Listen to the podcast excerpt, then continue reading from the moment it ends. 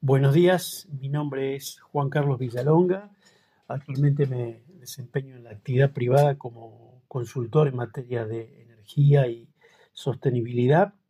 También he, sido parte, eh, he participado en la actividad pública hasta el año 2019 y con una extensa trayectoria también en el ámbito no gubernamental, siempre en temas de eh, sostenibilidad, energía, cambio climático.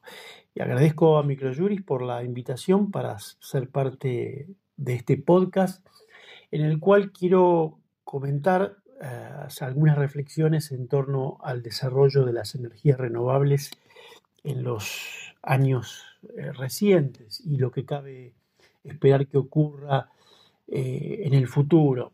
En materia de, renovables, hemos tenido en los últimos años una serie de buenas noticias que son destacables. Fundamentalmente tienen que ver con la, madurez a la cual ha llegado esta tecnología que permite desarrollar proyectos eh, absolutamente confiables desde el punto de vista financiero, económico y el rápido despliegue de los proyectos para ponerlos en marcha. Pero por sobre todo, la baja de costos que ha tenido las tecnologías renovables, particularmente en los últimos 10 años.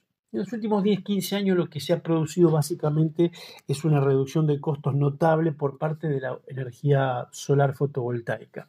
El caso de eólica ya había hecho una baja muy pronunciada de sus costos y ya estaba en, valores muy competitivos con las fuentes convencionales, ya desde, hace 20 años aproximadamente.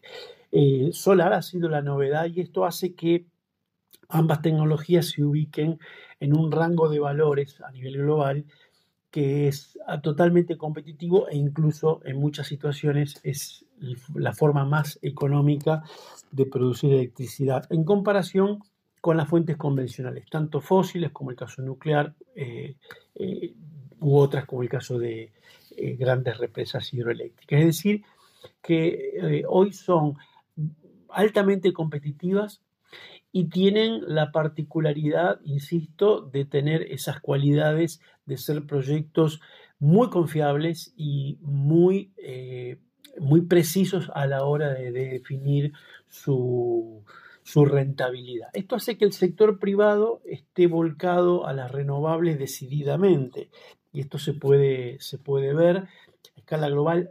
El año pasado se produjo un punto de inflexión importante, ya están las renovables participan, y esto incluyendo eh, la hidroelectricidad, en el 10% de la energía eléctrica global.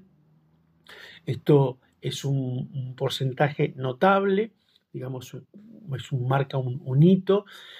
Y a veces uno, cuando mira la fotografía de los valores actuales, de cómo participan las renovables del sector eléctrico global, le parecerá poco, pero lo importante no es ver la fotografía, sino ver la película, ver cuáles son las tendencias. Y las tendencias son claramente de una aceleración notable del ingreso de estas tecnologías. Y cuando uno mira los programas eh, políticos, es decir, de que van llevando adelante los estados, los, los países, en materia de transición energética puede ver claramente que eh, estas tecnologías pasan a ser más y más las protagonistas de esta, de esta transición. Si a esto le sumamos una serie de desarrollos que podríamos decir están asociados a esta mayor integración de las renovables en las redes eléctricas, como el caso de nuevas tecnologías y nuevos software para poder manejar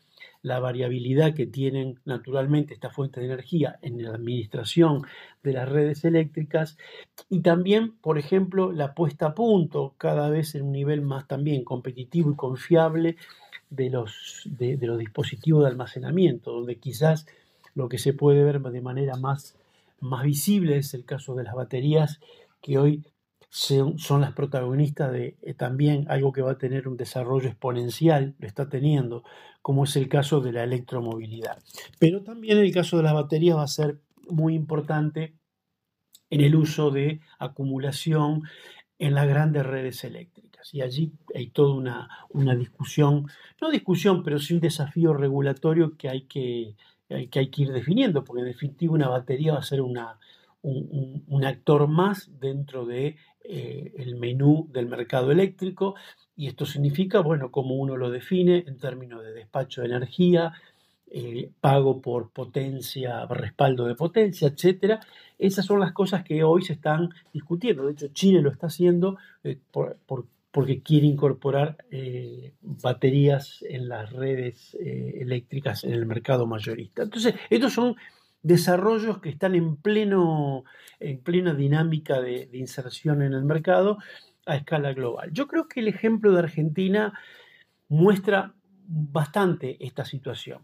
Pensemos que eh, por los múltiples problemas que, ha tenido la economía de Argentina, ha tenido una, una muy poca, una muy pobre desarrollo de las renovables hasta el año 2016 que es cuando se establecen ciertas condiciones que permitieron el desarrollo del programa Renovar, que consistió en algo que en el mundo se utiliza mucho, que son las subastas o las licitaciones en materia renovable. Que lo que hace el Estado es definir una serie de cupos de proyectos de, energía renovable, a lo cual lo somete a un proceso de licitación para generar contrato con aquellos que ofrezcan los, los proyectos más económicos.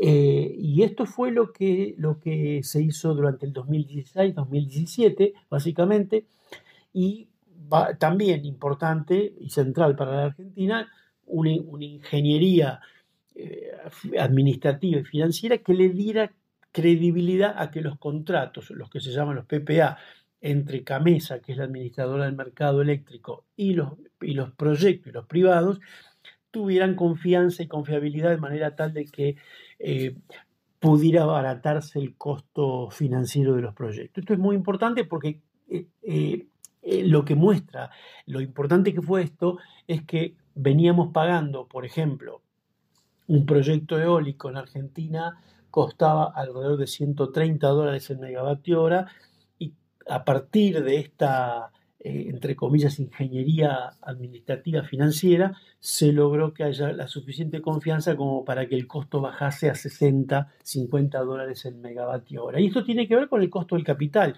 el costo en el cual eh, los bancos prestan, dada la confianza que se tiene que los compromisos se van a cumplir. Entonces, esto es interesante porque el desafío que tenía Argentina era vencer ciertas reticencias de, los inversores en el mercado argentino. Eh, y en la medida en que el mercado argentino dio esa confianza, eh, el sector privado y las energías renovables tuvieron su lugar. Esto en primer lugar que tiene que ver con esto que yo hablaba de la competitividad.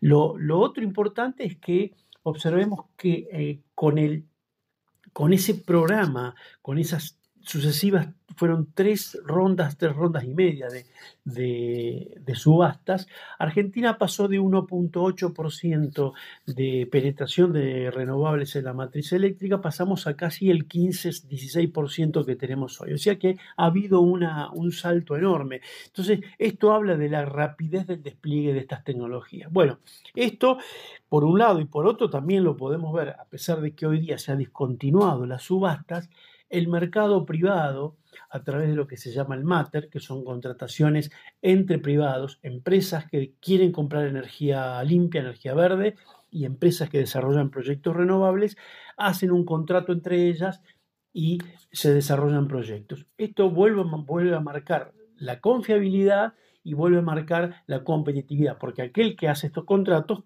compra una energía que es más barata que la que compra en el mercado mayorista. Entonces, esto son manifestaciones locales de lo que yo les contaba al principio de la baja de precios y la madurez tecnológica. Es decir, que las renovables, si miramos la película, han tenido un desarrollo exponencial. Cuando yo digo exponencial, piensen que se, está se aumentan la capacidad instalada de estas tecnologías en aproximadamente el 20% anual. Esto es algo realmente eh, extraordinario esto, y esto viene ocurriendo desde hace ya muchos años.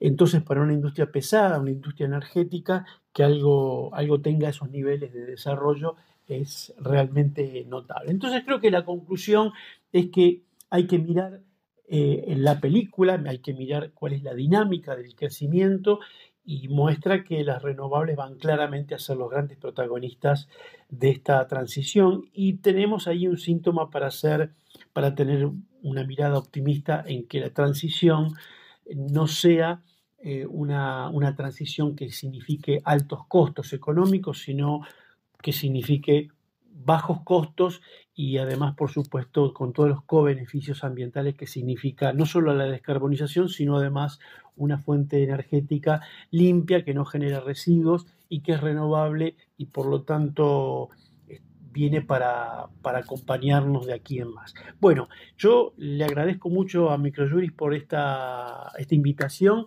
y le envío un saludo a todos. Muchas gracias.